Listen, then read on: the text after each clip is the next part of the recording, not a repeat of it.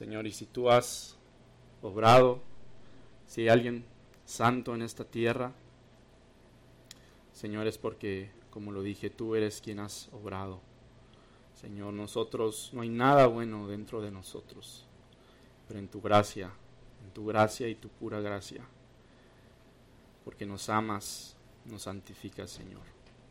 Gracias, Señor, porque eres bueno, porque podemos tomar tu palabra, Señor, abrirla y escucharla. Quedarían otros hermanos alrededor del mundo tener el privilegio que nosotros tenemos de escuchar tu palabra domingo tras domingo con libertad. Señor, este tiempo es tuyo y te pido que tú obres como a ti te plazca, Señor. Que tu palabra penetre los, los corazones y las conciencias de mis hermanos, Señor. Que este tiempo sea un tiempo de adoración a ti, Señor. Que mis palabras y este sermón sea, sea alabanza, sea adoración ante ti, Señor. Y que también los hermanos, su atención y su escuchar sean de alabanza para ti. Es tu palabra, Señor. Es tu palabra quien obra. En nombre de Cristo Jesús. Amén. Voy a tomar un traguito antes de comenzar.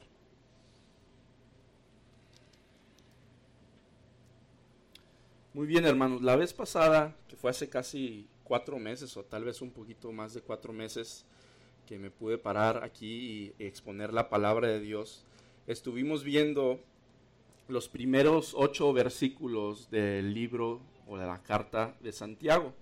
¿Sí? Sabimos Santiago del 1, Santiago 1 del 1 al 8 y hoy vamos a continuar viendo este libro, vamos a exponer, vamos a escuchar Santiago 1 del 9 al 11, vamos a ver tres versículos y estos tres versículos le llaman, eh, a lo largo que yo estaba viendo los comentarios eh, o las introducciones a los libros de, pues de Santiago, los, los teólogos le llaman eh, o dicen que son los de los tres versículos más difíciles de interpretar en este, en este libro. Y vaya que lo son, vaya que lo son.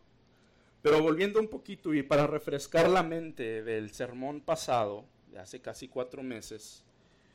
Eh, ¿Recuerdan las tres cosas que vimos? Eran tres cosas que vimos que se encontraban en los primeros ocho versículos. La primera es la actitud, la actitud, ¿no? Vimos la prueba de la fe, la prueba de la fe del cristiano, pero vimos los puntos de la actitud, de cómo debe ser nuestra actitud ante las pruebas. También vimos de cómo cuál debe ser, o cuál es el propósito que Dios tiene para nuestras vidas en medio de las pruebas. Y el tercer punto que vimos es cuál es la, la petición que se, se debe encontrar en nuestro corazón al momento de atravesar las pruebas. Esos fueron los tres puntos que desarrollamos la vez pasada y, y, recordábamos y decíamos de cómo Santiago, todo el libro de Santiago está hablando de las pruebas, ¿sí? y hoy no es la excepción. Y, toca varias pruebas Santiago, ¿no? Y mencionábamos la prueba de la fe, la prueba de la lengua, la prueba de nuestra religión. Y, si encapsulamos todas este, estas ramas de pruebas, nosotros vemos que lo que Santiago está abordando es la prueba de tu corazón. ¿Qué hay en tu corazón?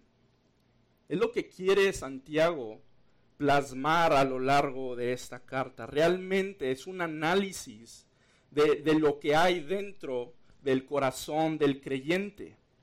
No es nada más, ¿sí? Si Él está probando tu lengua, no está probando lo que dices, está probando lo que hay en tu corazón. Porque de Él, del corazón, del, perdón, se me fue la idea. Gracias, hermana. De la abundancia del corazón habla la boca. ¿sí? Entonces, está hablando del corazón. Y lo que vamos a ver el día de hoy, Santiago 1, del 9 al 11, también habla del corazón. ¿En dónde está puesto tu corazón? ¿En dónde está puesto tu corazón? Vamos a leer estos tres versículos en Santiago capítulo número 1. Les pido que me sigan con su vista. Dice el hermano que es de humilde condición, gloríese en su exaltación, pero el que es rico en su humillación, porque él pasará como la flor de la hierba, porque cuando sale el sol con calor abrasador, la hierba se seca, su flor se cae y perece su hermosa apariencia. Así también se marchitará el rico en todas sus empresas. Hermano, no te gloríes en las riquezas. Es el título del sermón de esta mañana. Hermano, no te gloríes en las riquezas.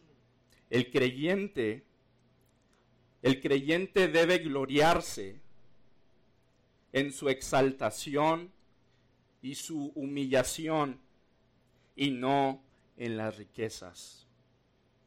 Vamos a, poner y llevar esta idea de manera personal. Creyente, hermano, gloríate en tu exaltación, gloríate en tu humillación y no te gloríes en las riquezas. Es lo que vamos a abordar en esta mañana. No te gloríes en las riquezas. ¿Quién es rico aquí, hermanos? ¿Quién es rico? Levante la mano. Tal vez somos un poco más ricos, somos más ricos de lo que pensamos.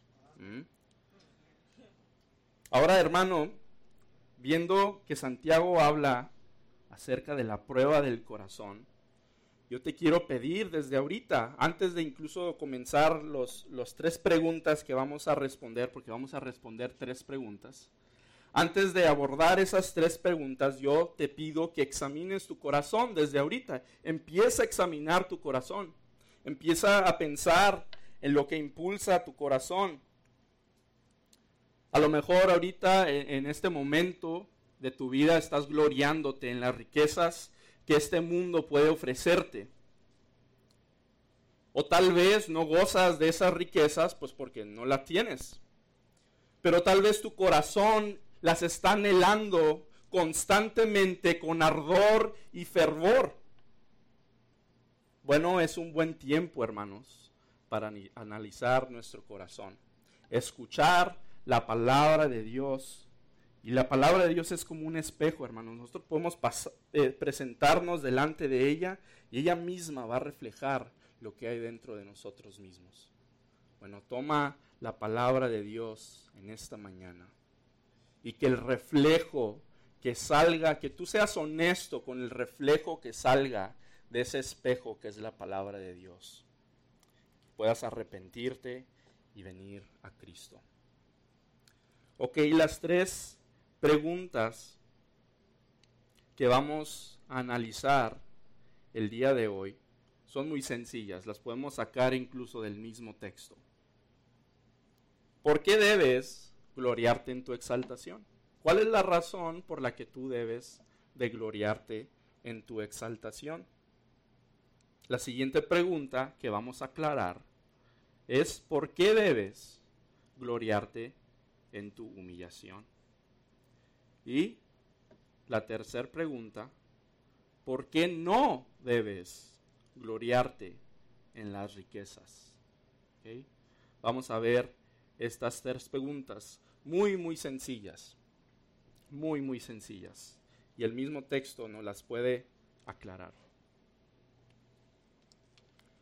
Antes que nada, hermanos, este texto está hablando de dos clases de personas. Estas dos clases de personas deducimos que son creyentes. Estas dos clases de personas tienen un, aunque tienen, como dije, son dos clases de personas, tienen un denominador en común. ¿Cuál es ese denominador común? El denominador común que une a estas personas es de que ellos poseen fe en Cristo Jesús para salvación. Ahí mismo dice en el texto, dice el hermano haciendo alusión que este hermano es hijo de Dios. Y no hace diferencia cuando dice, pero el que es rico, no está hablando de otra clase de persona como si fuera un gentil o como si fuera una persona no creyente. Está deduciendo, o deducimos que las dos clases de personas, el, el, el pobre como el rico, ambos son creyentes. Y qué glorioso, hermanos, que Dios no hace acepción de personas. Él salva tanto a los pobres como a los ricos. Esta cosa se me está desacomodando. Él salva tanto a los pobres como a los ricos, hermanos. Y el vínculo que une a estas dos personas es la fe en Cristo Jesús. Y los, los, los une no solamente aquí en la tierra, sino que los une por toda la eternidad. Y los une en darles principios que ellos deben seguir, tanto el pobre como el rico. Ahora el creyente pobre, dice versículo número 9, el hermano que es de humilde condición. Podemos nosotros tal vez pensar que este término humilde condición se está refiriendo a, la actitud que cada cristiano debe poseer, ¿no? Una actitud de humildad.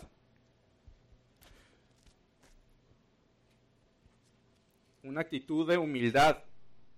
Sí, pero no está haciendo referencia a Santiago a esto. A lo que está haciendo referencia Santiago es a, un estatus socioeconómico. ¿sí? Recordamos, ¿no? En, en Santiago, gracias hermano. Yo creo que sí me va a servir. Gracias. Yo creo que me voy a quitar el saco y eso va a ayudar también. Ya aquí se enredó. Gracias, pastor. Creo que ya va, ya va a estar bien. Este estaba un poquito distraído. Continuamos. Recordamos, ¿no? Y lo vimos la vez pasada. Santiago está hablando a la iglesia que fue dispersada de Jerusalén. Muchos tuvieron que dejar absolutamente todo lo que ellos poseían. las pocas cosas que ellos tenían en Jerusalén, ellos las dejaron atrás porque ellos estaban siendo perseguidos. Ahora imagínense a este creyente que tiene pocas pertenencias terrenales, huyendo de donde él vivía, ¿con qué se quedaba? Con absolutamente nada. Este es el creyente, este es el hermano de humilde condición.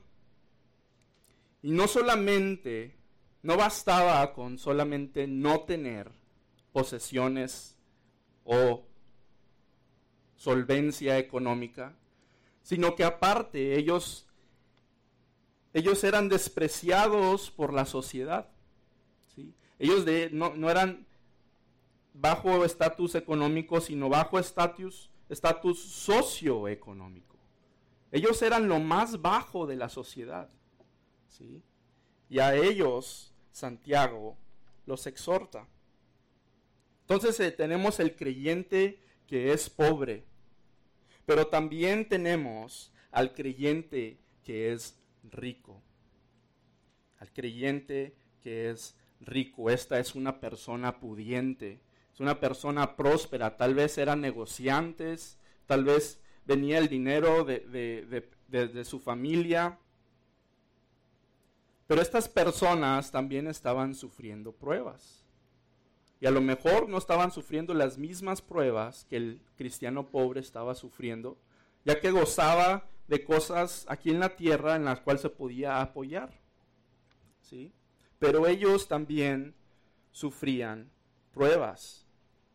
Estas personas no solamente tenían, tenían respaldo económico, sino que estas personas eran alabados por la sociedad.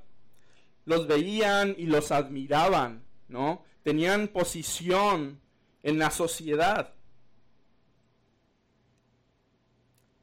Y estas dos personas tienen diferentes recursos.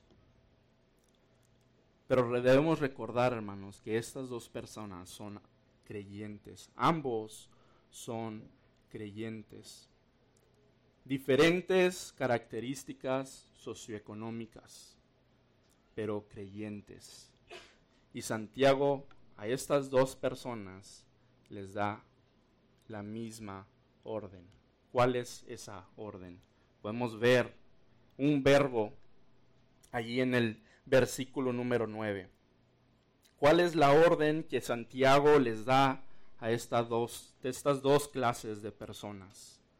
Gloríate, gloríate. El creyente debe gloriarse, pero es importante analizar en qué debemos gloriarnos. Vamos a analizar esta palabra gloriarse. Antes que nada, es un verbo, ¿sí? Un verbo conlleva una acción de parte del sujeto. Y vemos los dos sujetos, otra vez, es el creyente pobre y el creyente eh, rico. Y aquí Santiago les da la orden, gloríate. ¿Alguien sabe lo que esta palabra significa, gloriarse? Si podemos traducirlo al español, gloriarse tiene el significado de jactarse con júbilo. Es lo que significa gloriarse. Uno debe jactarse con júbilo. Algunas traducciones utilizan la palabra regocíjate. En vez de gloríate, utilizan eh, regocíjate. Lo siento.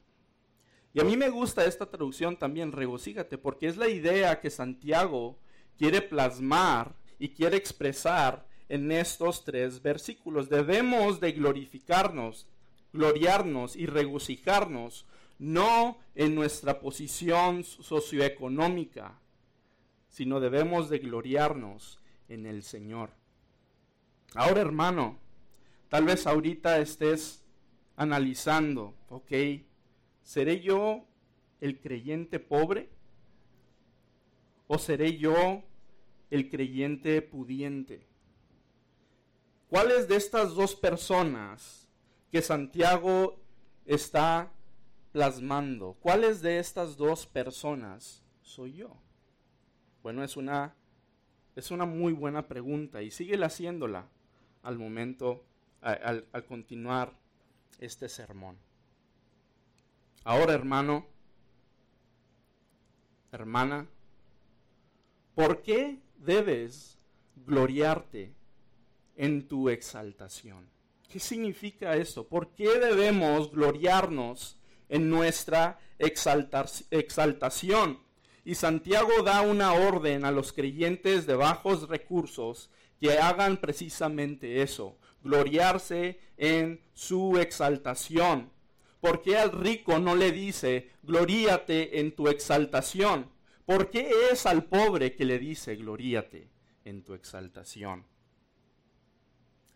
Hay veces que ponemos nuestra mira en nuestra escasez y tal vez lo que estaba pasando en este momento. Al venir la prueba, tenían que salir y se quejaban. Es que dejé tal cosa, dejé tal cosa. Y deseaban solvencia económica. Veían que los lapsos de prueba eran interminables y que cada vez que llegaba algo a sus vidas, veían a otros hermanos que tenían solvencia Y decían, yo quiero eso. Yo quiero esa confianza. Yo quiero ese respaldo. Santiago les dice, no lo hagas, gloríate en tu exaltación. Conozco yo a muchas personas, hermanos, que son de bajos recursos, y que incluso ellos aman más el dinero que otras personas que conozco que sí tienen dinero. Y uno sin incluso eh, eh, omitir un juicio o emitir un juicio, perdón, puede darse cuenta uno que viven en amargura. Que viven en amargura porque ellos no tienen aquella economía que tal vez satisficiera su alma. No debe ser así, hermanos. No debe ser así. Concuerdo con lo que dice el pastor Billy cuando dice que Dios es soberano y Él, Él conoce los corazones del creyente. Él conoce que tal vez si, si Dios les diera o les permitiera tener riquezas, se olvidarían completamente de cuál es el propósito en lo cual Dios los puso aquí en la tierra. Hermanos, debemos gloriarnos en nuestra exaltación. ¿Qué significa esa palabra exaltación? Pongámonos a pensar, pongámonos a pensar en lo que Dios ha hecho en nuestras vidas. Pongámonos a pensar en quién éramos antes de venir a Cristo. En un estado putrefacto, en un estado que nada podíamos hacer para agradar al Dios verdadero. Que incluso dice su palabra, nuestras buenas obras eran trapos de inmundicia. Y estábamos muertos en nuestros delitos y pecados. Pero Dios, en su infinita misericordia, vino y nos rescató. Y nos elevó, nos levantó. Y somos declarados y sellados como hijos de Dios. Como hijo, antes éramos hijos de perdición y ahora somos hijos del Dios viviente. Somos exaltados. Hermano, gloríate, regocíjate en tu exaltación. Es una obra del Señor. Si pones tu mira en cualquier otra cosa, manifiestas un mal, una actitud malagradecida y una inconformidad profunda con lo que Dios ha hecho en tu vida. Dios nos ha dado a Cristo, hermanos. Él nos ha dado a Cristo. Él nos ha dado de su espíritu. Dice Romanos 8:17. Y si hijos, también herederos herederos de Dios y coherederos con Cristo, si es que padecemos juntamente con Él. Y dice, para que juntamente con Él seamos glorificados. Dios nos ha dado a Cristo no solamente para salvación, Dios nos ha dado a Cristo para glorificación. Y también dice su palabra en el Salmo 24.1. Dice, de Jehová es la tierra y su plenitud, el mundo y lo que, los que en él habitan. Hermanos, y este texto de Romanos 8, 17 dice que nosotros somos coherederos con Cristo. Si Cristo es el dueño de absolutamente todo lo que vemos, el otro día estaba, eh, eh, iba hacia el trabajo y veía un amanecer precioso, el, cielo parecía fuego, con colores lilas, colores eh, anaranjados, rojos, era precioso. Y me quedé pensando en que Cristo es el dueño de ese atardecer. Y podemos ir al lago Michigan y gozar de la hermosura de ese lago. O ir a las playas hermosas de México. Y ver cómo el Señor ha diseñado absolutamente todo. Vuelvo a leer, de Jehová es la tierra y su plenitud, el mundo y los que en él habitan. Somos coherederos con Cristo de todo lo que Él ha creado y posee. Somos coherederos con ese atardecer que vemos tan hermoso. Somos coherederos con Cristo. Gloriémonos en eso.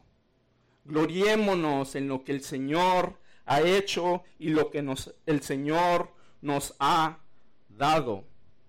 Mencioné, hace unos minutos que Dios no nos ha dado a Cristo solamente para salvación, pero también nos lo ha dado para glorificación. Dice Romanos capítulo 8, nuevamente, versículo número 30. Dice, a los que y a los que predestinó, a estos también llamó. Y a los que llamó, a estos también justificó. Y a los que justificó, a estos también glorificó. El Señor ha hecho un milagro en nosotros, hermanos. Un milagro. Él nos trajo de la muerte a la vida. Y no solamente vida, sino vida eterna. Y no solamente vida eterna, sino vida eterna con Él. ¿Por qué Cristo no es suficiente para jactarnos con júbilo, como lo expresa Santiago? ¿Por qué Cristo no es suficiente para saciar nuestras almas? ¿Por qué estamos esperando, tal vez, hermano, una posición socioeconómica para poder gloriarnos? Si en Cristo lo tenemos todo, todo. A veces tenemos más estima al mundo y lo que este mundo puede ofrecernos y subestimamos a Cristo y lo que Él ya nos ha dado. ¿Mm? Hermano, ¿por qué debes gloriarte en tu exaltación? Porque Cristo ha obrado en tu vida y Él ha causado esa exaltación.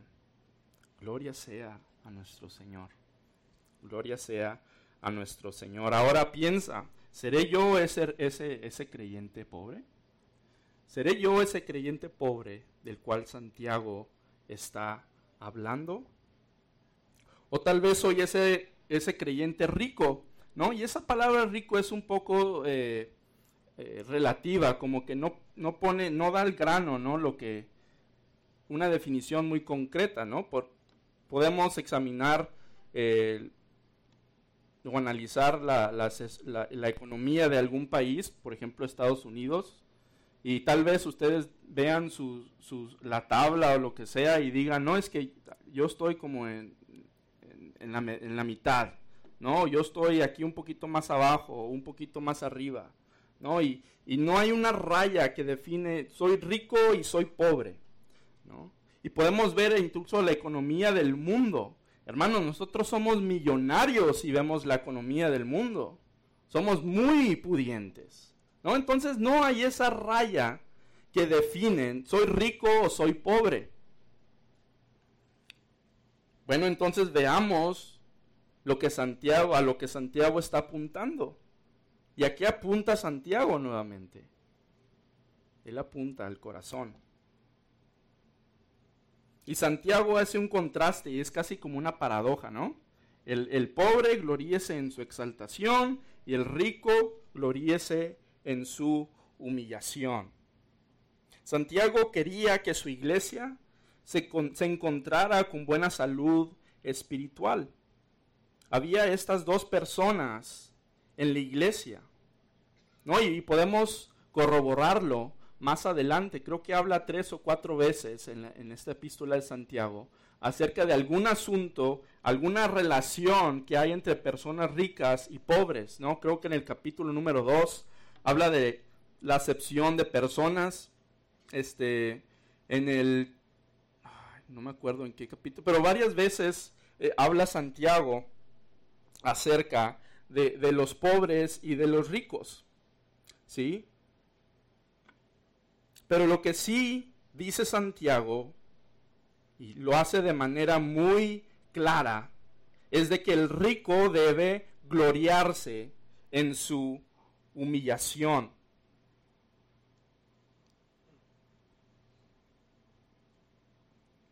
Hermanos, nosotros gozamos de algún de alguna cosa material o cosas pertenencias materiales que hacen que nosotros confiemos en ellas. Tal vez puede ser una casa, tal vez puede ser tu cuenta de banco, tal vez pueda ser tu trabajo. Pero tú gozas, hermanos, de, de alguna cosa o bien material que hace que tú ejerzas cierta confianza hacia esa cosa. Bueno, hermanos, analice, analiza tu corazón. Recordemos, hermanos, que esta trata está hablando de pruebas. ¿sí? Y tal vez esta persona rica no estaba acostumbrado a recibir tantas pruebas en su vida. Tal vez esta persona rica estaba acostumbrado a deleitarse de la comunidad, comodidad que su vida le estaba brindando.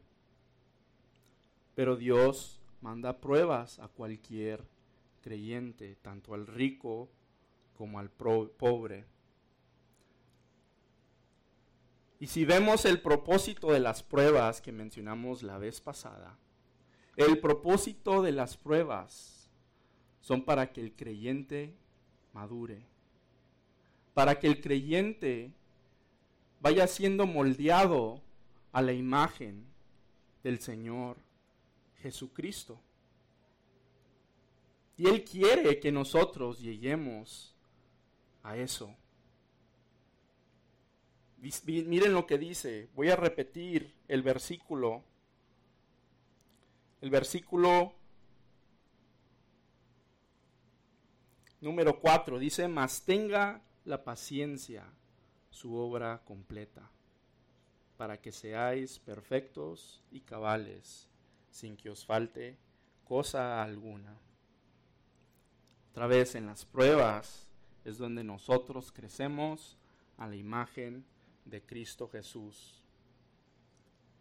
Y Santiago quería que esta persona rica se desafanara, que su mente se desafanara de cualquier riqueza que estaba gozando aquí en la tierra y que esa persona se gloriara en su humillación. ¿Qué es esa humillación?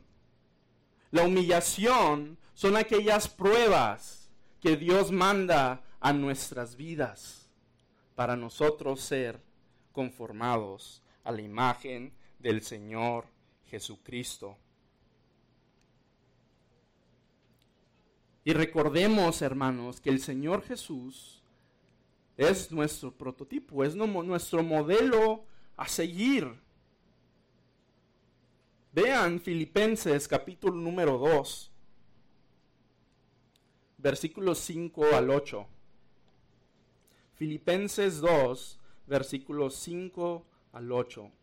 Hermoso pasaje. Haya pues en vosotros ese sentir que hubo también en Cristo Jesús, el cual siendo en forma de Dios, no estimó el ser igual a Dios como a cosa a que aferrarse, sino que se despojó a sí mismo, tomando forma de siervo, hecho semejante a los hombres, y estando en la condición de hombre, se humilló a sí mismo, haciéndose obediente hasta la muerte y muerte de cruz. Hermanos, si Cristo, estando a la diestra del Padre en el cielo,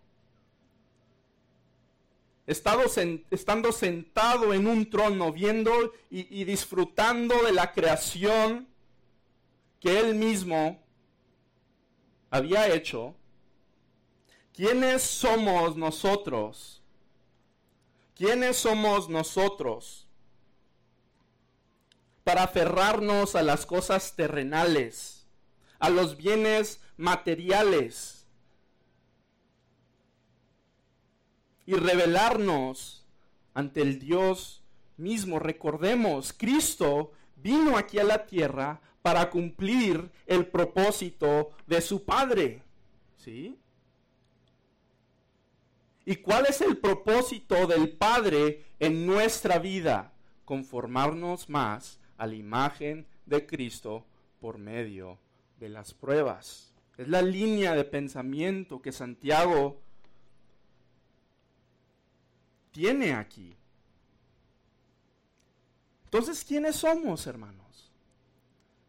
¿Quiénes somos para gloriarnos en nuestros bienes y no cumplir la voluntad del Padre.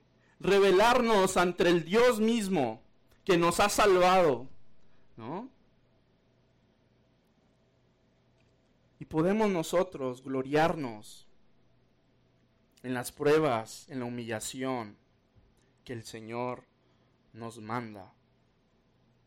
Hermano, la prueba, dice allá en, Hebreos capítulo número 12, que la disciplina, la prueba, dice, trae fruto apacible. Hermanos, las pruebas traen bendiciones que sobrepasan cualquier bien material aquí en la tierra. Y si somos ricos,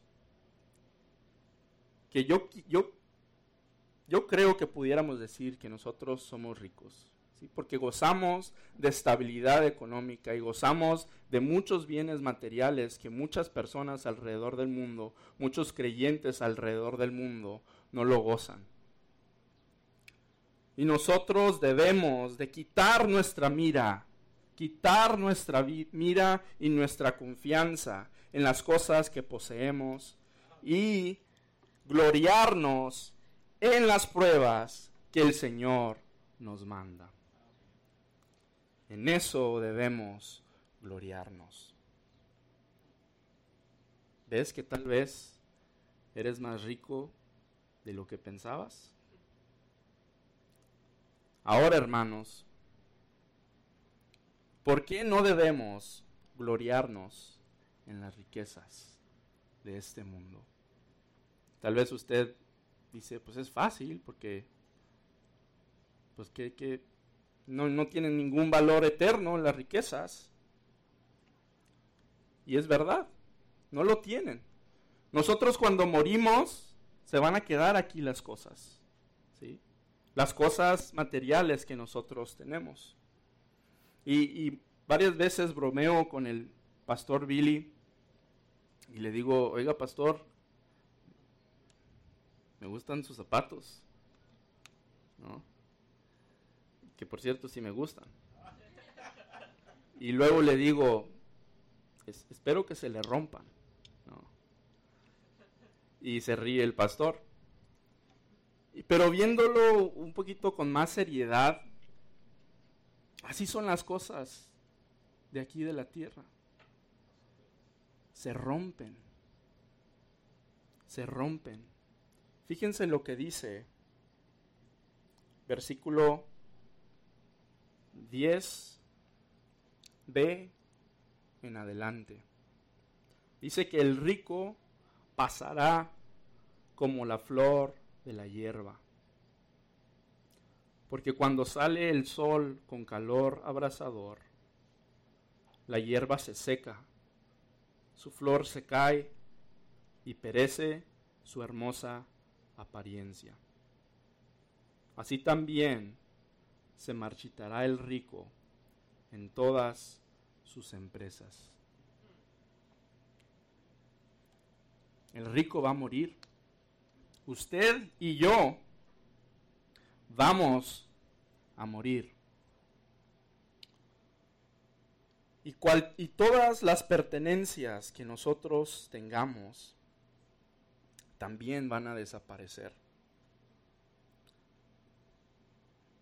Dice allá en Mateo, capítulo número 6, versículos números 19 al 21, dice esto. No os hagáis tesoros en la tierra, donde la polilla y el orín corrompen, y donde ladrones minan y hurtan, sino haceos tesoros en el cielo, donde ni la polilla ni el orín corrompen, y donde ladrones no minan ni hurtan. Y dace una declaración el Señor Jesús porque donde esté vuestro tesoro, allí estará también vuestro corazón. ¿Dónde está tu tesoro, hermano? ¿Dónde está tu corazón? ¿Te estás gloriando en las riquezas? ¿Te estás gloriando y estás poniendo tu confianza en los bienes materiales? que puedas tener. Y, tal vez es un poco difícil de, de apañar porque muchos de nosotros, muchas personas hispanas que vienen a Estados Unidos, vienen y tal vez se hicieron creyentes acá de este lado, pero vienen con el propósito precisamente de hacer riquezas, de hacerse ricos huyen de sus países con el propósito de tener dinero. ¿El dinero es malo? No lo es, no lo es malo, es, no, no es el punto de este pasaje. Pero sí es malo poner nuestra mirada en las cosas de esta tierra. Hermanos, en mi trabajo, yo puedo, a mí me toca ir a, propiedades, a, casas lujosísimas, de tal vez 11, 12 habitaciones. Enormes, enormes, con piscinas, con canchas de básquetbol, eh, con hermosas casas. Y también me toca ver todo lo que hay abajo de la tierra y, todas las cosas que el hombre ha creado, tantos ductos que hay debajo de la tierra. Por ejemplo, si uno va al downtown, al centro de Grand Rapids, ahorita hay un proyecto y ellos han escarbado un hoyo inmenso y uno puede ver las capas de todo, que, de todo lo que se ha construido a lo largo de la historia de aquí de Grand Rapids. Es como si uno viera eh, eh, de forma visual cómo Grand Rapids ha, ha crecido. Y yo veo todo esto y me pongo a pensar que todo esto algún día va a perecer. Todo esto algún día va a dejar de ser. El Señor va a consumir este mundo con fuego. Y también tus cosas materiales van a ser consumidas. Dice Apocalipsis 21, versículo número 1 vi un cielo nuevo y una tierra nueva. Y dice, porque el primer cielo y la primera tierra pasaron y el mar ya no existía más.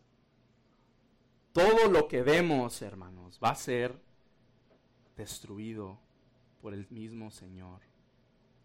Tus bienes también lo serán. Pero la esperanza Muchos dicen esto, ven este texto y lo, ven así como que, híjole, qué, Qué lamentable. Pero no, hermanos, Él va a ser cielo nuevo y tierra nueva. Esa es la esperanza que tenemos como creyentes. Así es que, hermano, no te gloríes en tus riquezas. No pongas tu confianza en las riquezas, porque pasará como la flor de la hierba. Cuando sale el sol, el sol con calor abrasador, ésta se cae ¿sí? y perece su hermosa apariencia. ¿Ustedes han ido a Holland? ¿Han ido al Festival de Tulipanes? Fuimos este año con Mario y con Cintia. Y en cuanto llega el calor, ¿qué pasa con esa flor? Se desvanece. Así serán nuestras riquezas.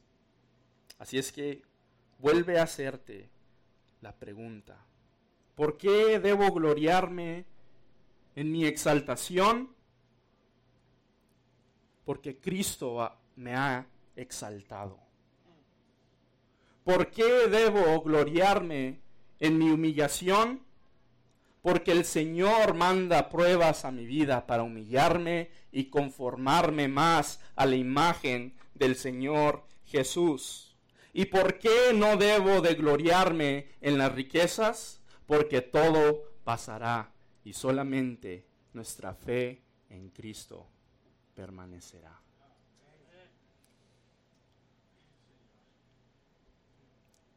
Hermanos, gloriémonos en Cristo Jesús. Y, o sea, se me, me vuela la cabeza cómo a veces no consideramos lo que el Señor ha hecho. Él estando a la diestra del Padre, en una gloria que ni siquiera podemos comprender. Se humilló y, fue igual a nosotros. Y vino aquí en la tierra a sufrir. Vino aquí en la tierra con el propósito de morir. Al ir a la muerte, muerte de cruz. Para salvarme a mí. Y yo me estoy gloriando en las cosas que este mundo ofrece. ¿Cómo es posible que somos tan malagradecidos? ¿Cómo es posible que nos gloriamos en tantas cosas, menos en lo que el Señor nos manda a gloriarnos? Hermano, seas pobre o seas rico, gloríate en el Señor Jesús. Oramos. Te agradezco, Señor, por lo que tú haces en nuestras vidas. Gracias por el Señor Jesús, nuestro Señor Jesús, nuestro Salvador. Gracias por lo que Él ha hecho en nosotros. Gracias porque no escatimó ser igual a Dios. Perdón, no se consideró ser igual a Dios, sino que se despojó de sí mismo y tomó forma de siervo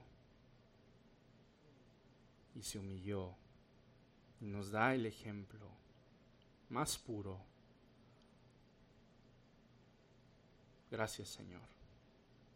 Ayúdanos, Señor, a poner nuestra mira en ti. Ayúdanos a gloriarnos en lo que tú has hecho en nuestras vidas. En las pruebas que tú mismo nos mandas. Ayúdanos a desafanarnos de las distracciones y de las posesiones que podamos adquirir estando aquí en la tierra. Y seguir y perseguir lo que tú quieres para nosotros. Te agradezco, Señor, por este tiempo. En el nombre de Cristo Jesús. Amén. Pues nos ponemos de pie, hermanos.